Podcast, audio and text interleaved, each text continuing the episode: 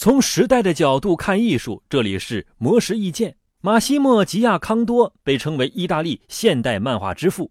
他从1979年开始便在漫画杂志上发表漫画作品，凭借独特的创作风格，迅速成为奇异派漫画的代表人物。此外，他还广泛涉猎建筑、服装、时装插画、面料、电视剧主题曲、陶瓷等多领域，并将漫画的风格带入设计作品中。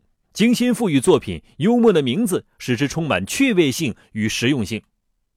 比如，他的设计作品《自杀先生》是一款带铁链的浴缸活塞。当人们在浴缸中灌水时，自杀先生就会漂浮在浴缸中，呈现出一幅带有黑色幽默的场景。他的另外一件作品《冷酷先生》则是一款沐浴瓶，只要使用者按下冷酷先生的头。玉液便从冷酷先生的嘴里流出，使之变成一位邋遢大王。吉亚康多说：“其实产品设计和漫画书都属于设计的延伸领域，设计师的部分观点与灵感也来自漫画书。